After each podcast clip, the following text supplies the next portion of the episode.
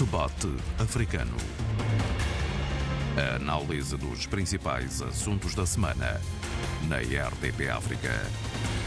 Macky Sall ganha palco na cena internacional à boleia da presidência da União Africana.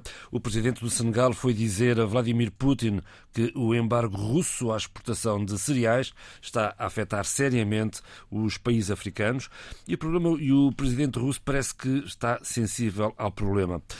O lado a lado entre os dois presidentes, sem a famosa mesa branca de 6 metros a separá-los, é o tema de partida para o debate africano desta semana, com Sheila Khan, Abílio Neto, Tony Checa. Eu sou João Pereira da Silva e o debate africano está sempre disponível em podcast em rtp.pt barra rdpafrica e nas plataformas habituais. Tony Checa, Vladimir Putin eh, terá ficado mesmo sensível aos argumentos de Macky Sall? Bem, isto o tempo não o dirá.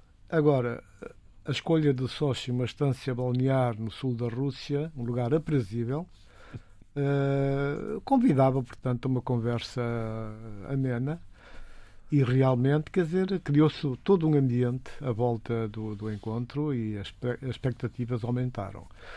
Uh, bom, uh, Macky Sall não teria dito nada mais a Putin para além daquilo que ele sabia e sabe bem. Uh, levou o discurso, toda a narrativa acontecida no, na cimeira da Guiné Equatorial e tentou, portanto, sensibilizar um bocado mais uh, o presidente Putin no sentido de perceber, de entender melhor a gravidade da situação que paira em África.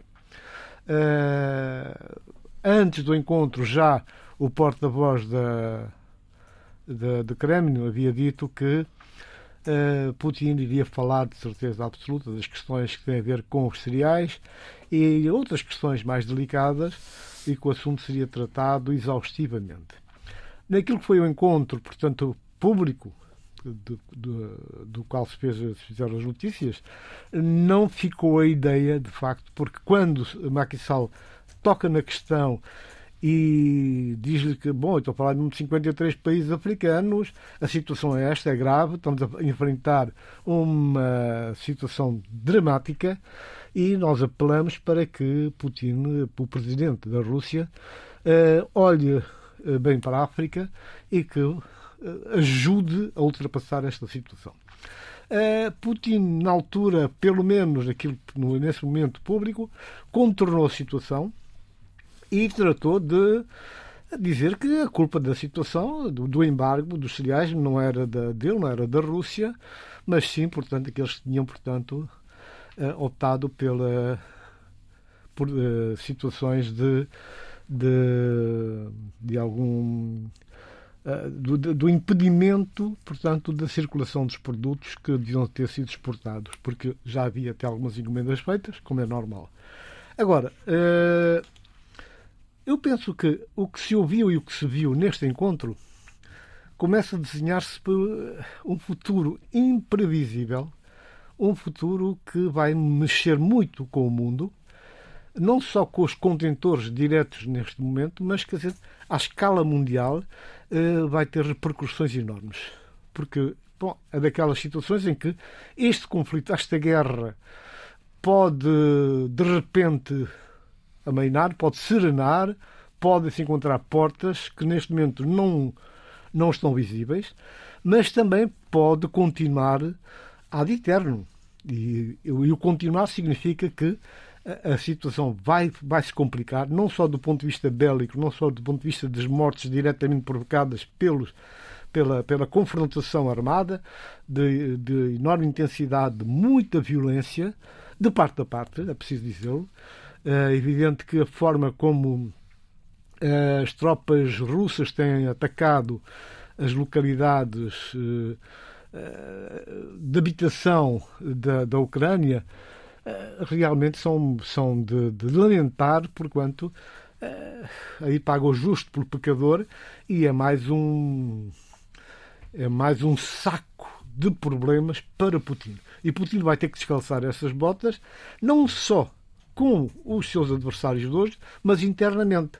Porque vai chegar à altura em que ele vai ter que prestar contas. E se este, este conflito prosseguir por mais tempo, então ele terá, de facto, uma oposição bem mais organizada, com mais representatividade no terreno e que irão pedir prestação de contas. De maneira que é imprevisível. O que vai acontecer de um lado e do outro, uh, o posicionamento da Europa, a questão que se coloca, a Europa vai conseguir manter esta aparente eh, unanimidade, esta frente única, os próximos passos serão dados nesse sentido de manter essa linha? Sinceramente, não sei. Depois da entrevista que a, que a antiga chanceler da Alemanha deu nas últimas horas, eh, obrigou-me a pensar um bocadinho mais sobre a possibilidade de algum reposicionamento de alguns países em função de, do eternizar. Eternizar no sentido de prolongar. Prolongar por muito mais tempo uh, este conflito. É Agora, uma coisa é certa, e nós podemos falar daqui a mais um bocado, a seguir, Sim. sobre o impacto real que, tem, que, isto, que isto tudo está a ter já tem no, no custo dos bens eh, alimentares e, e, também na energia. Esta semana a Sheila Khan não nos acompanha em direto, mas deixou gravada a sua contribuição. Bem, bom dia João Pereira, bom dia aos nossos ouvintes, bom dia a Bill e Tony Checa. Uh, primeira, primeiro sinal de, de um bom acolhimento, de um acolhimento próximo, foi a não distância ou não distanciamento entre Macky Sall Vladimir Putin. Vladimir Putin relativamente aos outros interlocutores, estamos a falar de Emmanuel Macron, estamos a falar de, de, de Guterres, que estiveram e que estiveram presentes em Moscovo, não criou entre eles esta proximidade. Por outro lado, o rosto, em termos de escuta de, de Vladimir Putin, é um rosto uh, uma espécie de tranquilidade, compassivo, um sorriso tímido, algo que normalmente uh, Vladimir Putin não demonstra, pelo menos nas várias imagens que nós, nós vemos. Pelo contrário, é um rosto sério, fechado e frio. Uh, importa dizer que uh, Macky desloca-se a Moscovo no sentido de um grito de urgência para uh, dar apoio e trazer apoio a uma população de um continente africano que importa aqui dizer que importaram entre 2018 e 2020 44% do seu trigo da Rússia e da Ucrânia. Uh, e que também estão em total ruptura em termos de outro tipo de situações, por exemplo, a situação do preço de trigo.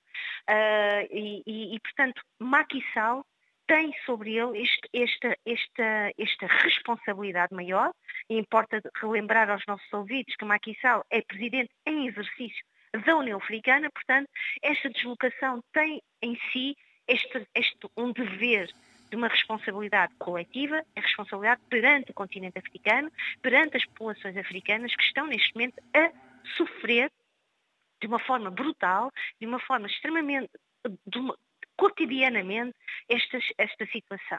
E Macky num, num dos vários momentos em que ele fala, ele diz África é vítima do conflito na Ucrânia.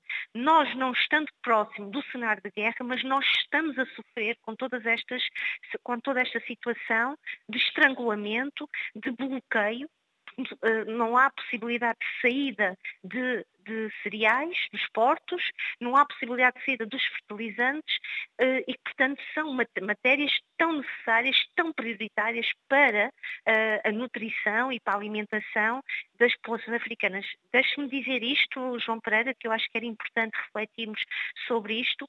O impacto da escassez do trigo faz com que, por exemplo, em alguns países como Moçambique, estejam a mudar a sua forma de preparar o pão. Estão e a dieta alimentar também.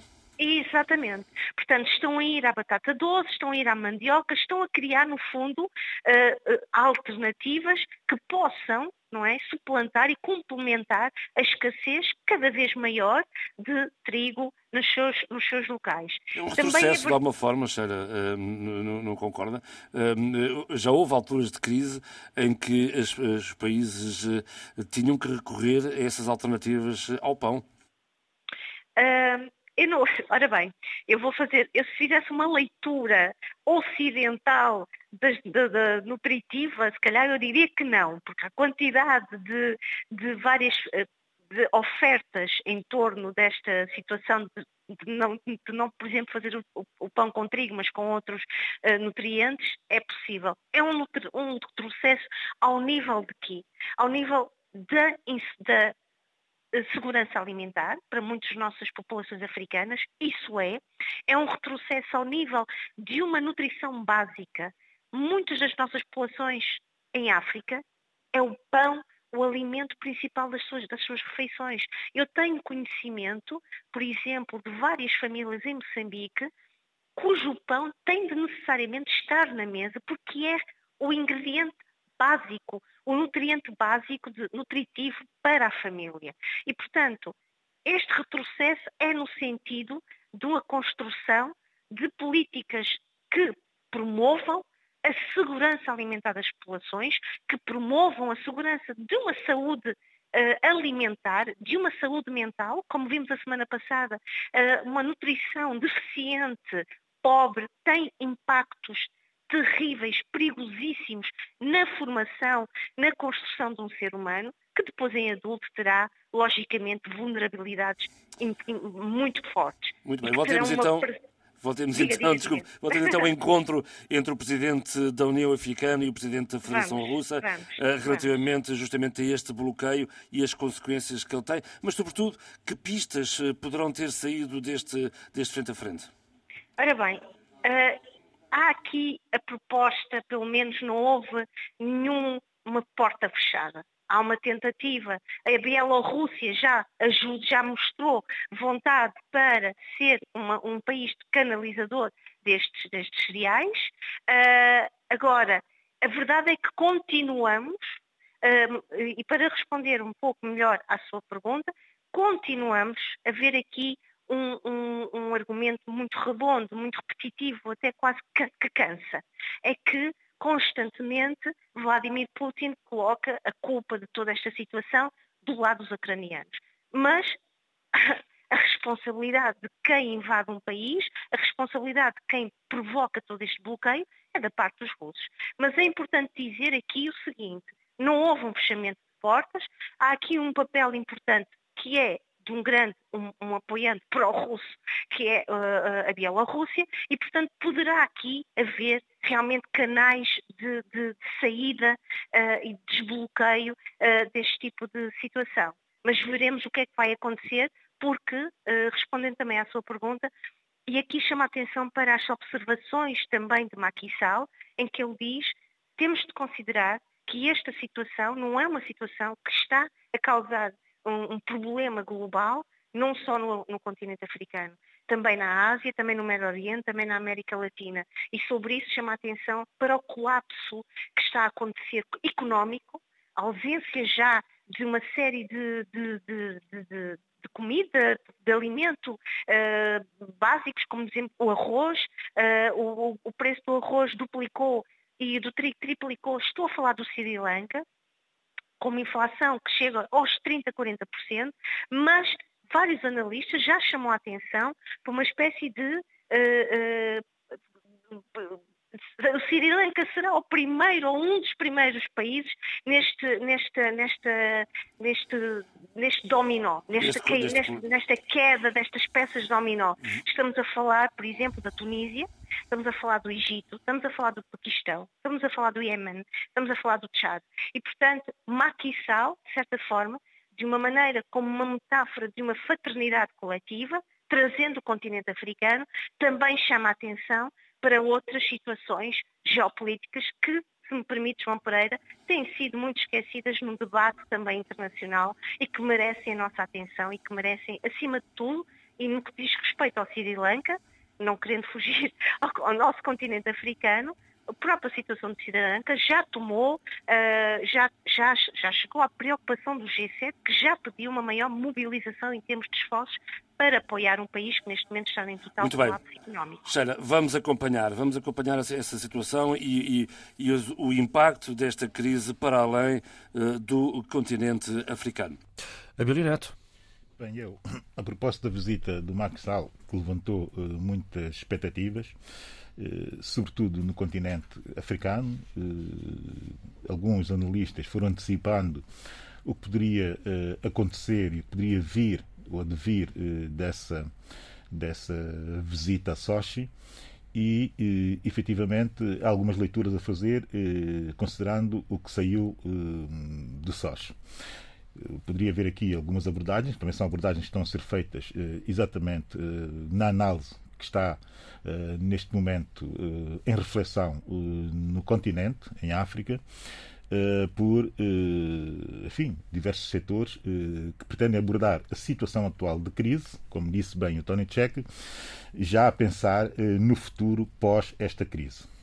Mas antes de lá ir, toda, toda a sinalização simbólica da presença do Macky Sall em Sochi tem leituras. A primeira leitura, que é uma leitura que toda a gente fez, essa leitura da, da proximidade. Uhum do facto de se ter tirado da frente aquela mesa enorme eu até tinha alguma expectativa, e fico alguma ironia, que o Putin levasse aquela mesa de, desde, desde, desde, desde Moscou até Sochi, mas enfim, acabou por não levar. Uh, foi, portanto, desta a forma, ladeira, como, certa como forma, Ocidente. De certa forma, muito próximo e muito, e muito, e muito digamos que, eh, amigo, nesse sentido. Não é? Muita proximidade e, e, e de facto, um, tentar transmitir essa ideia de que existe essa proximidade, que essa proximidade é real. Contudo, eh, eu, como muitos outros analistas, eh, também eh, soubemos, e sabemos ler em entrelinhas. Porque as declarações substanciais foram feitas efetivamente por Macky Sall. que chamou atenção, primeiro, para a situação humanitária no continente, tinha que o fazer.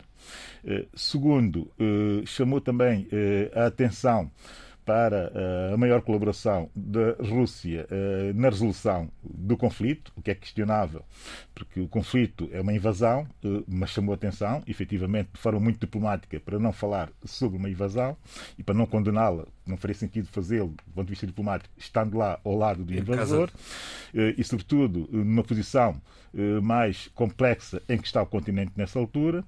E terceiro, uh, e é o terceiro que pode levantar alguns problemas, que foi associar a resolução da, da, da, da, situação humanitária em África, porque isto é muito do interesse eh, da comunicação, da narrativa política sobre, da Rússia sobre o, sobre, o, sobre o momento e sobre esse específico momento da guerra, das consequências da guerra, diga-se assim, eh, que é dizer que todas as partes, eh, incluindo naturalmente, partes que não estão diretamente em guerra com a Rússia, a União Europeia e, de certa, de certa forma, outros poderes, não nomeados, mas que se percebe que seriam os Estados Unidos, teria que fazer mais eh, no sentido de eh, poder agilizar eh, a normalização da situação para que o impacto seja menor em África. Bem, a partir daqui já temos muita coisa para refletir.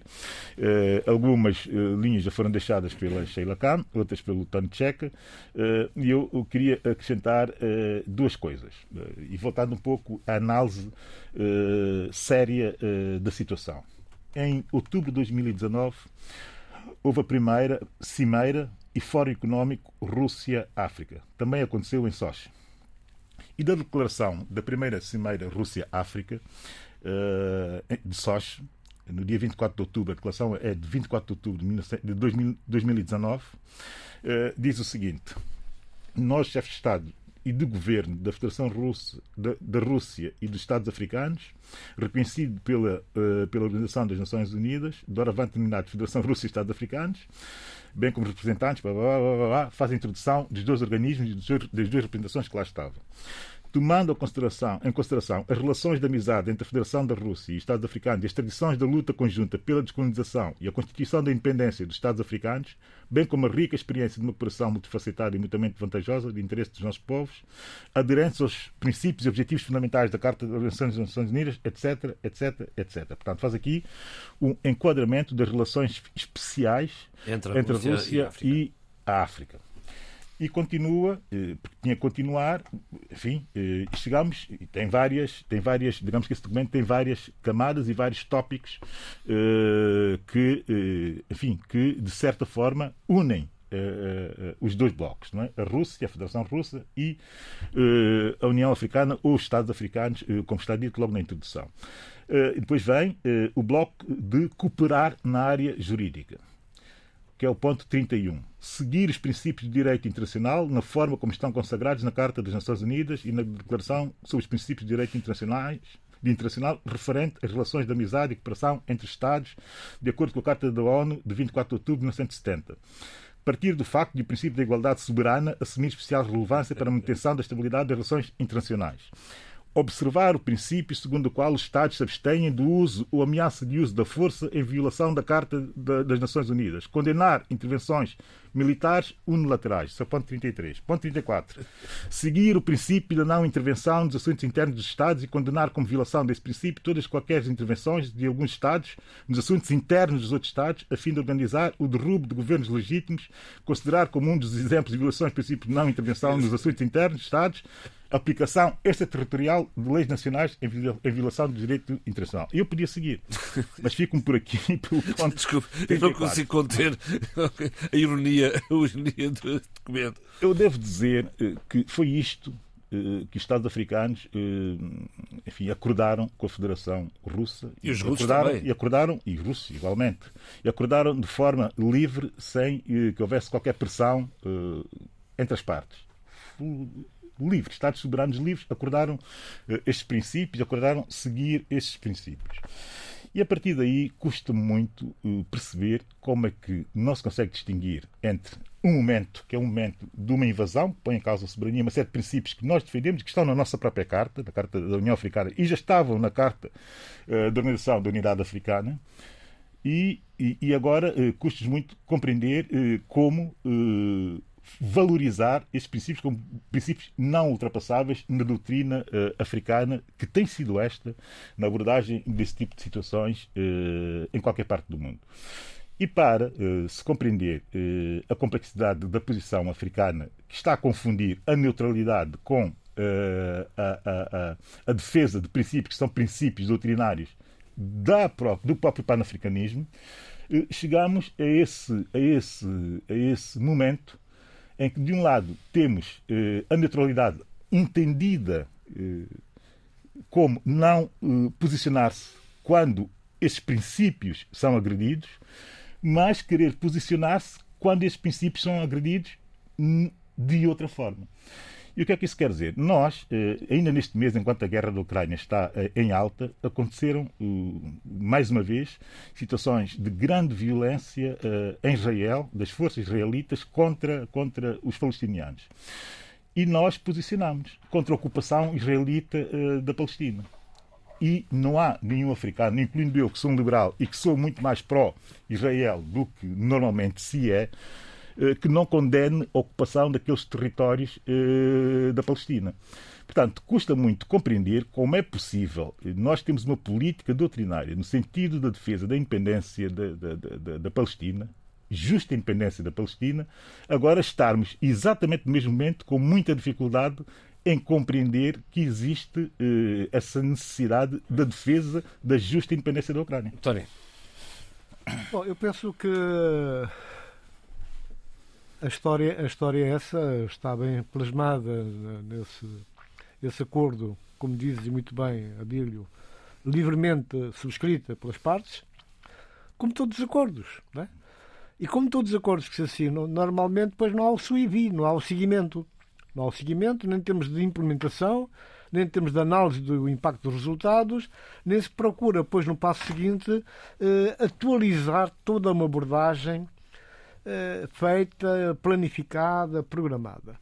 Eh, e esse, esse posicionamento da África uh, em relação à guerra na Ucrânia tem, tem, portanto, todo um princípio, toda uma história à volta de, do próprio processo histórico, essa relação existente entre a África, no geral, com a Rússia, mesmo se quisermos regressar mais ao antigamente, a União Soviética, o Bloco do Leste, etc, etc. Tanto assim que, a uma dada altura, quer dizer, houve conflitos estridentes, não é? fortes, ruidosos, entre eh, os chamados países da cortina de ferro, ferro, e o movimento dos países não alinhados, devido ao jogo de influências. Bem, bom.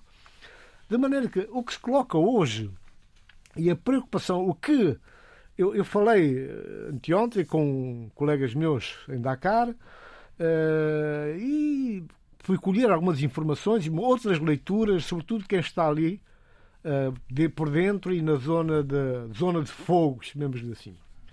E o que eu quero dizer é que, portanto, o que a África está à espera, e eu percebi que durante uh, as conversações o assunto teria sido badalado é esta situação criou novos problemas à África. Nós temos uma agenda de problemas urgentes que têm que ser sanados. E não estamos a ver nenhum sinal positivo de entendimento dos nossos problemas. E como não existe esse sinal, não existe essa abertura, não existe aquilo que se chama a própria sensibilidade da questão, então a África continua a tentar, tateando, jogar no sentido de garantir que os seus problemas sejam resolvidos. E os problemas são muitos. Se repararmos bem, eh, a atenção da imprensa africana ou a imprensa que circula em África com os seus repórteres enviados especiais, vamos encontrar situações que foram relatadas, eh, casos muito concretos, por exemplo, no Quênia, com coisas pormenores de, aquele pão que eles comem lá muito, que é o, pão achatado, que é o chapati, o chapati, já triplicou o preço.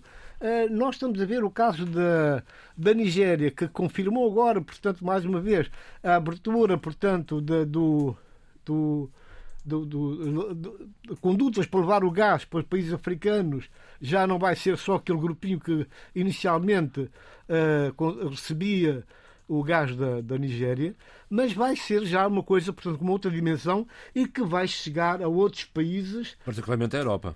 A Europa, mas também a África, a África Ocidental. A Europa vai beneficiar, vai ter essa possibilidade, já está também está decidida. Agora, a África Ocidental vai ter também, vai receber portanto, em quantidades uh, julgadas portanto, suficiente para fazer face ao problema. Agora, uh, vejamos, no Zimbábue, eu estava a falar do, da, da Nigéria, neste momento que tem esta decisão positiva que Já vai ajudar muito a África, uh, está a enfrentar uma crise terrível de combustível, não tem gasolina. Né? O Zimbábue, o preço da gasolina triplicou. Né? Uh, a situação no, no, no Quênia é alarmante. O corno da África está a estourar. Né? Os números estão a triplicar. É as populações é mais vulneráveis, é as mulheres, as crianças, quer dizer, são, são situações em que as pessoas não têm aquele mínimo. E uma, algumas das reportagens vão ao pormenor de descrever situações no, no seio, no âmago da família, em que as mães, os pais, acabam por ter meia refeição por dia, de forma que os filhos menores possam ter alguma coisa de comer. Porque não há dinheiro, o dinheiro não circula os meios, a matéria-prima não existe, não há, não há trigo, não há milho, não há, não há, não há o que eles precisam para o seu dia a dia. Então, essas situações, estas situações são clamorosas e condicionam a atitude e o comportamento de, de, de, dos países africanos. E, sobretudo, quando olham, por exemplo, que Biden, neste momento, em relação a essas carências de mercado e a situação ali naquela zona do, da Ucrânia e Rússia, virou os ponteiros para a América Latina, para resolver os problemas com a América Latina, através da América Latina. Ora, esses elementos todos não passam despercebidos aos africanos, porque os, os africanos eh, se ontem nós dizíamos que não se vive, não se respira a ideologia, mas ela é, é necessário, portanto, que haja eh, de parte a parte o entendimento do, do, do, dos, de cada escalão, de cada problema, de cada situação. E isso não se, não se nos afigura neste momento. Então, não é fácil a qualquer Presidente da República, uns mais do que outros, eh, assumir, de facto, de peito aberto, muito bem, essa é a nossa visão, vai ser esta, nós vamos apoiar 100% eh, e vamos cortar relações com a Rússia, por exemplo. Portanto, isso dificilmente irá acontecer. Isso é impossível e no África não pode nem deve fazer Portanto, tomar uma decisão exato, deste género. Mas agora... o, que, o que é necessário é que, de facto, haja um diálogo aberto, franco, mas Essa é é aberto, é no sentido de se conseguir inventariar os problemas e respostas. Como resolver isso no contexto, portanto, dos países que, estão, que almejam a paz e a tranquilidade. Portanto, isso não, não, não, portanto já que está a dizer coisas muito ponderadas e, e com as quais concordo plenamente. O, o, o, contudo, o que eu defendo, e já estão muitos analistas africanos uh, a defender exatamente no mesmo sentido, é o, é o seguinte: saber distinguir entre e insistir nisto entre aquilo que é a doutrina africana relativamente à soberania, não ingerência e esse tipo de, de, de doutrinas que foram criadas com a nossa própria história, com a história da nossa civilização, e por outro lado, e por outro lado, necessariamente saber também fazer a leitura de como defender os nossos próprios interesses. E aqui entra a questão utilitária é mesmo obrigatório não haver rupturas uh, uh, extremas uh, com a Rússia, mas também é obrigatório que se condene a Rússia para nós não perdermos a face relativamente àquilo que é a nossa doutrina. É que se perdermos a face, nunca teremos poder para exigir seja o que for no jogo, no jogo de geopolítico que aí vem. Justamente, até nessa linha, permite-me... Deixa, deixa só terminar rapidamente, João, que é só mesmo uma frase que eu acho que é a frase determinante. Porque quando eu olhei para o presidente Putin e olhei para o presidente Macky Sall eh, em Sochi, vi o que Macky Sall disse, ele colocou eh, de certa forma bem, se bem que ter ficado a meio, como disse, eh, a situação de tragédia humanitária que se está já a viver em África e que, e que tende a piorar, mas do lado do presidente Putin o que eu vi foi referências, o que eu ouvi, porque ele fala eh, e, e, e, a televisão russa e os canais de, de, comunicação da presidência russa põem normalmente eh, eh, o Sr. Putin a falar quando ele tem o interlocutor à frente, não é só aquela mesa grande, é também aquilo que um diz e que o outro diz, como nós todos podemos ouvir. No caso de Sall, isto tem que entrar muito bem na cabeça dos africanos para fazer uma análise reflexiva e crítica sobre a situação. A única coisa que o presidente Putin disse a única coisa que disse foi fazer referências aos laços históricos de solidariedade entre os povos. Não fez referência nenhuma direta da voz dele da voz dele sobre a situação humanitária no continente e nem sequer se comprometeu em abordá-la de forma taxativa e clara. Justamente. Quem fez de forma indireta foi o presidente Macky Sall, que disse que tinha sido dito lá dentro. Aliás, eu não ouvi foi do presidente Putin esse compromisso. Da boca dele. Por, por isso é que eu falei em dois momentos. Há um momento que é o momento, portanto, que chega ao público, né? nós tivemos feedback, e há um momento que não chegou. E, e essas fontes que eu contactei algumas delas muito próximas do Sim. poder no Senegal, dizem exatamente isso. Que há uma promessa, bom, direta ou indiretamente, vai haver, portanto, um passo no sentido de ajudar a África a enfrentar esses problemas que surgiram e que se agravaram, alguns já existiam, que se agravaram com esta nova situação da guerra. Portanto, eu parece-me que, se calhar, como é normal nesses encontros, nas grandes cimeiras, nem tudo vem cá fora. Mas o essencial vem. Exato. E eu vi, agora, que... eu vi, eu vi o presidente não. Putin com o, o secretário-geral Guterres, ouvi bem o que ele disse. Eu vi o presidente Putin com o, o presidente Macron, ouvi perfeitamente bem o que ele disse. E mais, e também ouvi o presidente Putin, ouvi o presidente Putin quando uh, recebeu o, o ministro de Negócios Estrangeiros da Turquia e ouvi muito bem o que é que ele disse a propósito de, de, da própria guerra. Relativamente à África, a única coisa que disse foi foram uh, uh, uh, estreitar dos laços de solidariedade entre os povos. Justamente, chega, porque os países africanos têm um, no, têm um é outro desafio pela frente, que é a aprovação para breve no Congresso norte-americano do tal projeto de lei que falámos aqui há uns tempos, que prevê a punição dos governos africanos que favoreçam as atividades russas no continente. Vamos ouvir a Sheila e depois continuamos aqui com, com, com, com o debate. Eh, João Pereira, estamos a falar da lei de combate às atividades russas malignas em África. Estamos a falar de um projeto de lei que foi aprovado na Câmara dos Representantes com 419 votos a favor e 9 contra, a 27 de abril deste, deste mês.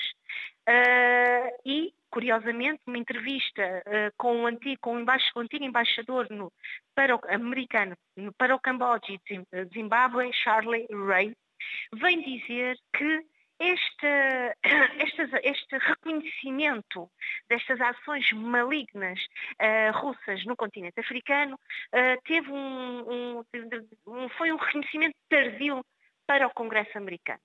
Ora bem, eu uh, tenho aqui duas leituras que são muito, muito minhas e que são até, considero-as até bastante fortes.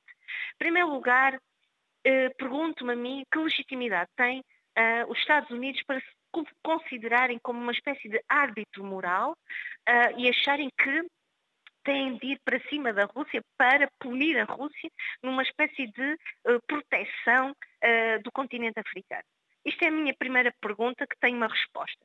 Eu acho que os Estados Unidos estão numa guerra declarada Uh, num puzzle declarado de competitividade, de uma espécie de jogos de autoridade, de influências de poder e de presença no continente africano quando num determinado momento e num tempo uh, mais lá para trás, uh, no, no crescimento dos grandes impérios, havia, ao, menos havia este argumento de trazer para o continente africano uh, projetos e princípios de civilização, de progresso, modernidade.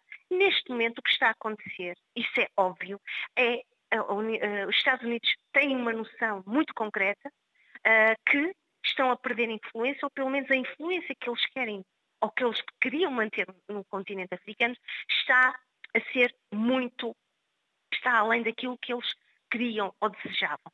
Importa dizer que Macky Sall não foi ter com Joe Biden. Macky Sall foi ao encontro de Vladimir Putin. Isso significa muito. Isso tem um peso importante para analisarmos hoje uh, a influência também do, da das políticas económicas e de investimento russas no continente africano.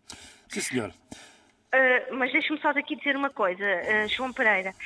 É preciso também dizer que esta lei a lei de combate às atividades russas malignas em África também está muito relacionada com esse prolongamento a que se chamam, ou que nós temos vindo a falar muito, do grupo Wagner, que no fundo é um grupo de, de vanguarda, de, vanguarda de, da Rússia nos vários países africanos. Estamos a falar do Mali, da República Centro-Africana, Moçambique, Sudão, entre outros países e que tem tido, entre vários, e isto uh, está muito bem estudado e fundamentado, tem uma abordagem no continente africano multidisciplinar. Ora, estão os alertas eh, dos Estados Unidos. De resto, Tória Tcheca, eles estão particularmente preocupados na Guiné-Bissau com o aumento do radicalismo islâmico através mesmo da proliferação de mesquitas eh, na Guiné-Bissau. Subscrevendo o que disse a Sheila, eu uh, vou entrar num outro ponto, que é o que o João agora anuncia, que é a preocupação norte-americana e não só, portanto, a própria Europa, os próprios países que mantêm uma relação com a Guiné-Bissau, os países da própria sub-região, nem todos, mas alguns, uh, têm estado a manifestar preocupação, sobretudo porque uh, de onde sai a reivindicação, de onde sai a denúncia, é, o próprio, é a própria Guiné-Bissau.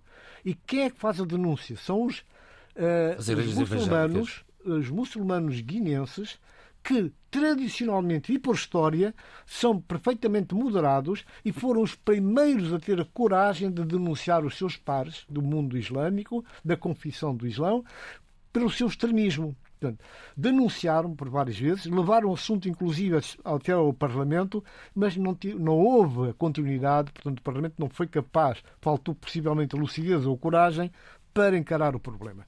Neste momento, os Estados Unidos eh, eh, chamam a atenção das autoridades de Guiné-Bissau. Porquê? Porque há uma espécie de volumar desses problemas, há um, há um recrudescer de práticas nefastas com as mulheres, o uso de burcas, mulheres tapadas, mulheres proibidas de ter aquilo, o mínimo daquilo que são os, os seus... Contra os hábitos da Guiné-Bissau, que sempre foi uma é sociedade prática, inclusiva. toda uma tradição guineense em que a mulher foi sempre vista como parceira, como companheira. E depois o processo que conduz à libertação e independência da Guiné-Bissau eh, fez catapultar a mulher para um papel de muito maior protagonismo e de igualdade absoluta na Guiné-Bissau.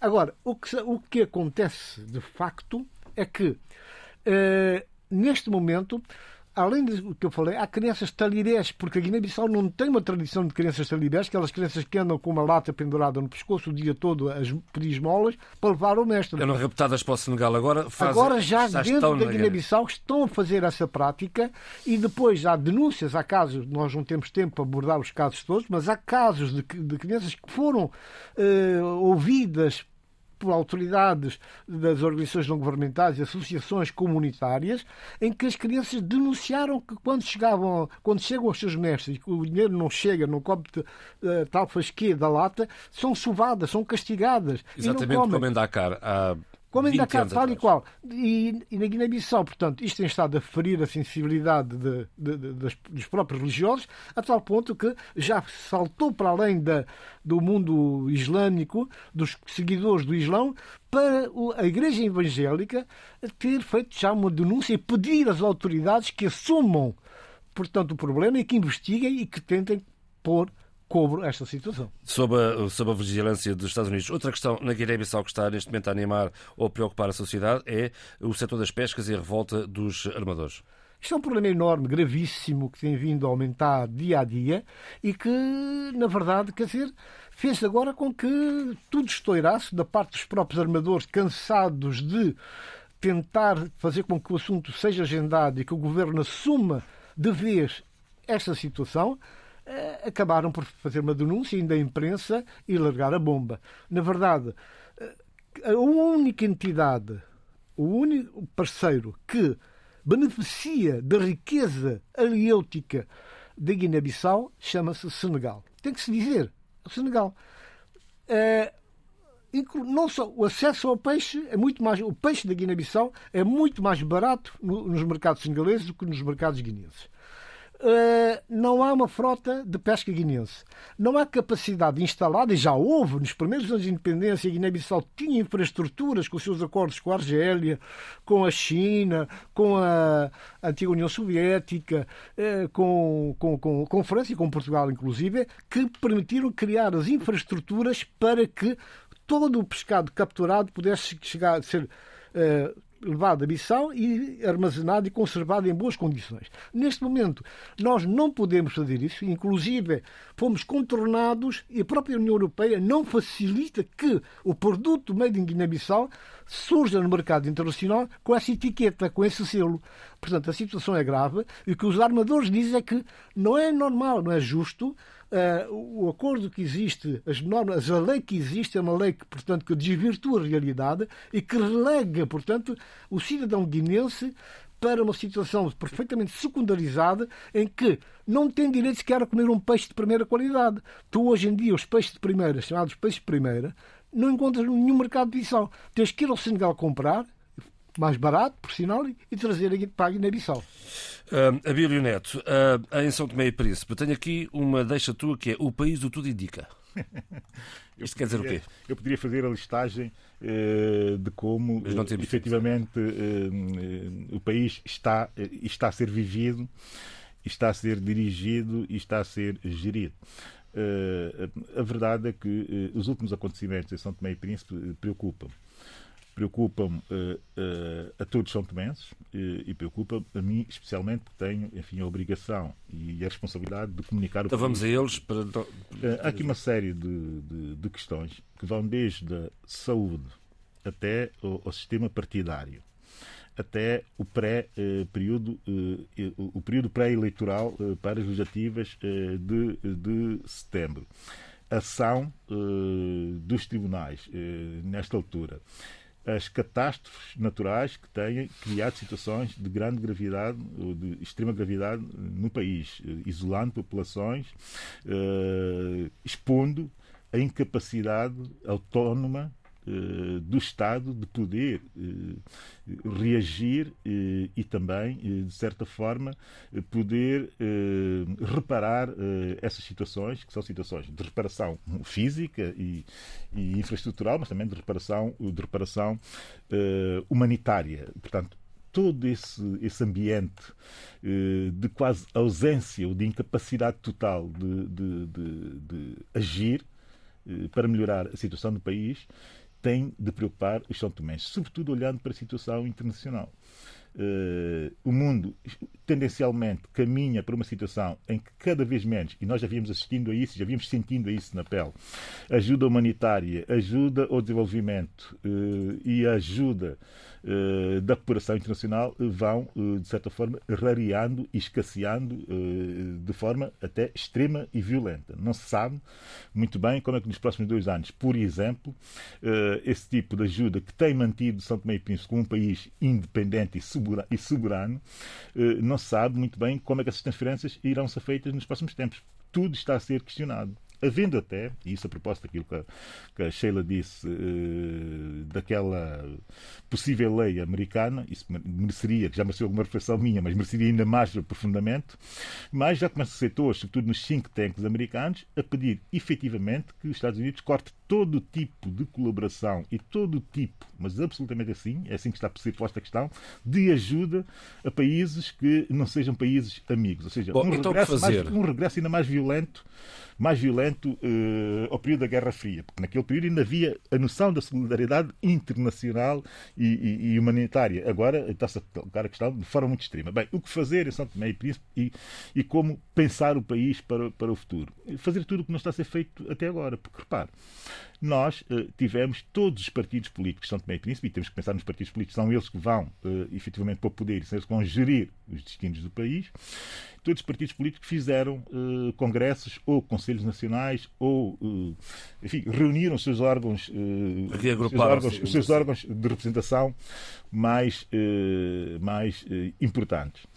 E em nenhum em nenhum desses partidos saíram eh, documentos a, a, propor, eh, a propor uma estratégia, uma visão de futuro para o país que não seja só a visão eh, de esperar pelas ajudas externas e tentar gerir as ajudas externas, distribuindo os favores dessas ajudas externas pelas elites que ainda se conseguem manter, de certa forma, materialmente, materialmente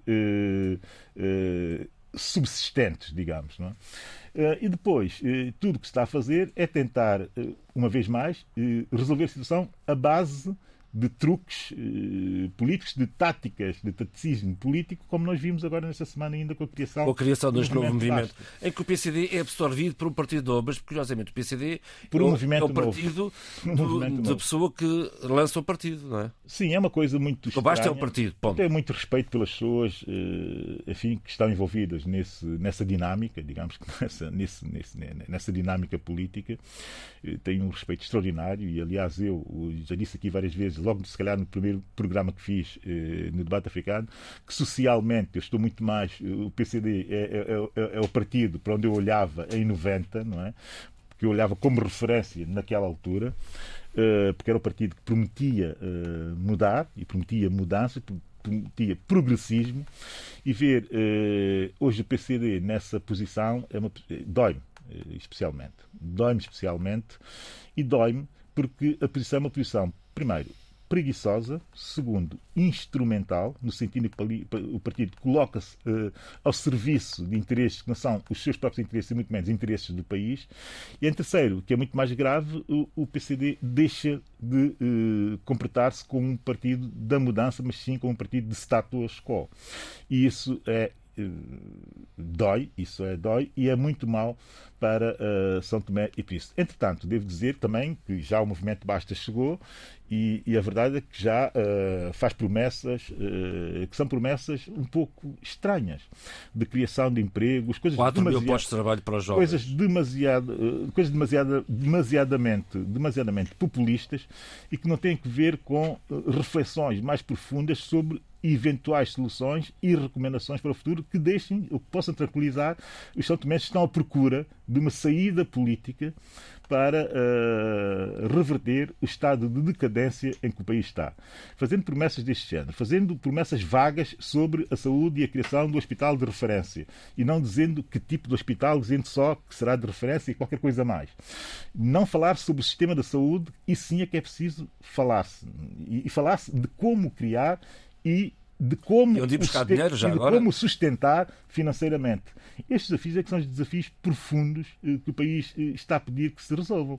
Já basta de populismo de, eh, de, de, de, de bairro, de populismo de café, para parecer que há umas elites que estão com algumas dinâmicas e que estão a conseguir propor futuro ao país. Não estão, efetivamente, a conseguir propor nada ao país a não ser o mesmo de sempre. Eu tenho aqui uma deixa da Sheila Khan com 5 minutos e meio sobre dois assuntos que, que da atualidade em Moçambique deixas de leitura. Não vamos ter tempo para ouvir. Eu vou só deixar os tópicos eh, porque o assunto merece ser debatido na próxima. Sheila levanta a questão da Frelimo, um, como reagir às eleições distritais em 2014 que tinha sido acordado com, um, eh, com a Renamo parece que a Frelimo quer voltar atrás eh, e há aqui um, um conflito que a Sheila aborda e, e, abordará na próxima semana também ainda a crise dos, do livro da sexta classe. Vamos às propostas de leitura, Tony.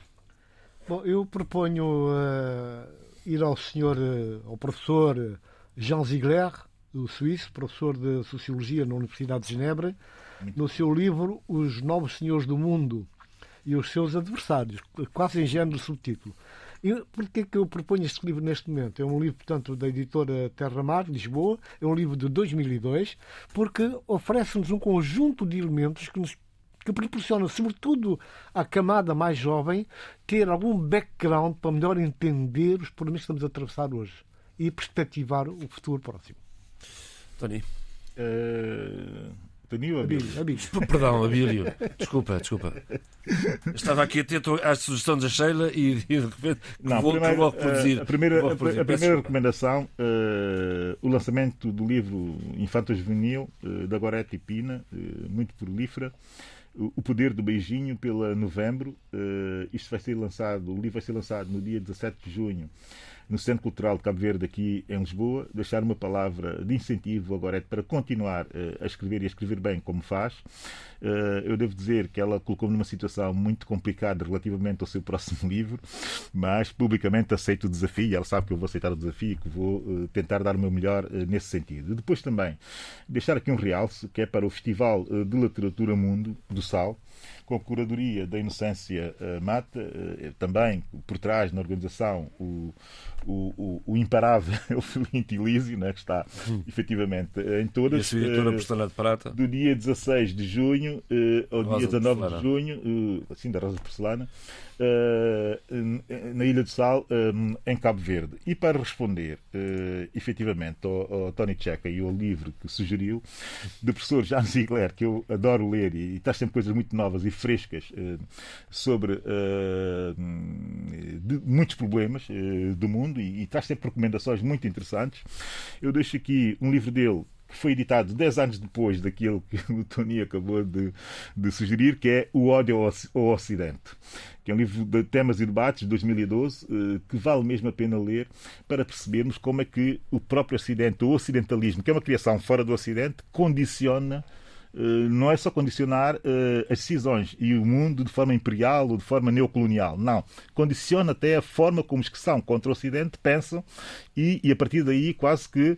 E isso, essa é a defesa do professor Jorge Ziegler no final, e a partir daí quase que os obriga a não ter um pensamento autónomo e endógeno sobre si próprios. Isso é muito mau e, e vale a pena fazer uma ruptura com, essa, com esse ocidentalismo para que abra possibilidades de haver eh, pensamentos e reflexões e recomendações e posicionamentos endógenos eh, do lado não ocidental. Bom, a Sheila tra- trouxe este programa e eu farei aqui, eh, transmitirei aqui as sugestões da Sheila.